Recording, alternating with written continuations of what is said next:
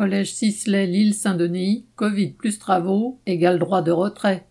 La première semaine de l'année a été marquée par le droit de retrait d'une large majorité des enseignants du Collège Sisley de l'île Saint-Denis en Seine-Saint-Denis.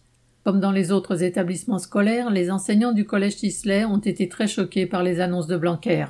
Le ministre les envoie froidement au casse-pipe, ainsi que les élèves et leurs familles, avec un protocole sanitaire dérisoire et très partiellement respecté, faute de moyens humains et matériels.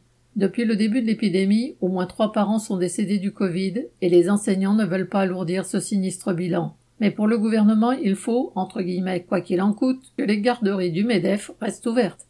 En plus de l'épidémie, cette rentrée de janvier s'est faite dans un collège provisoire en préfabriqué.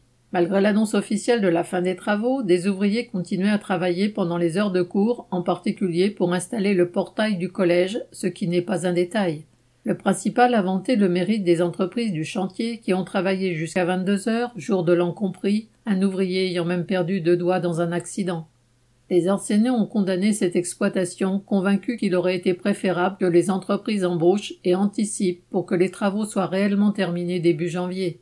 Pour dénoncer cette situation s'ajoutant aux dangers sanitaires et même à l'absence de photocopieuses, la plupart des enseignants ont décidé d'exercer leur droit de retrait. La hiérarchie s'est alors révélée beaucoup plus rapide pour le refuser que pour faire achever les travaux du collège. Refusant de travailler dans un chantier, les enseignants ont poursuivi la mobilisation, nécessaire pour contribuer à freiner la propagation du virus dans le collège et aussi pour permettre l'accélération des travaux. Ils refusent l'inacceptable venant d'un gouvernement qui se moque du travail et même de la vie du personnel, comme de la population. Et dans l'éducation, cette colère est visiblement contagieuse. Correspondant Hello.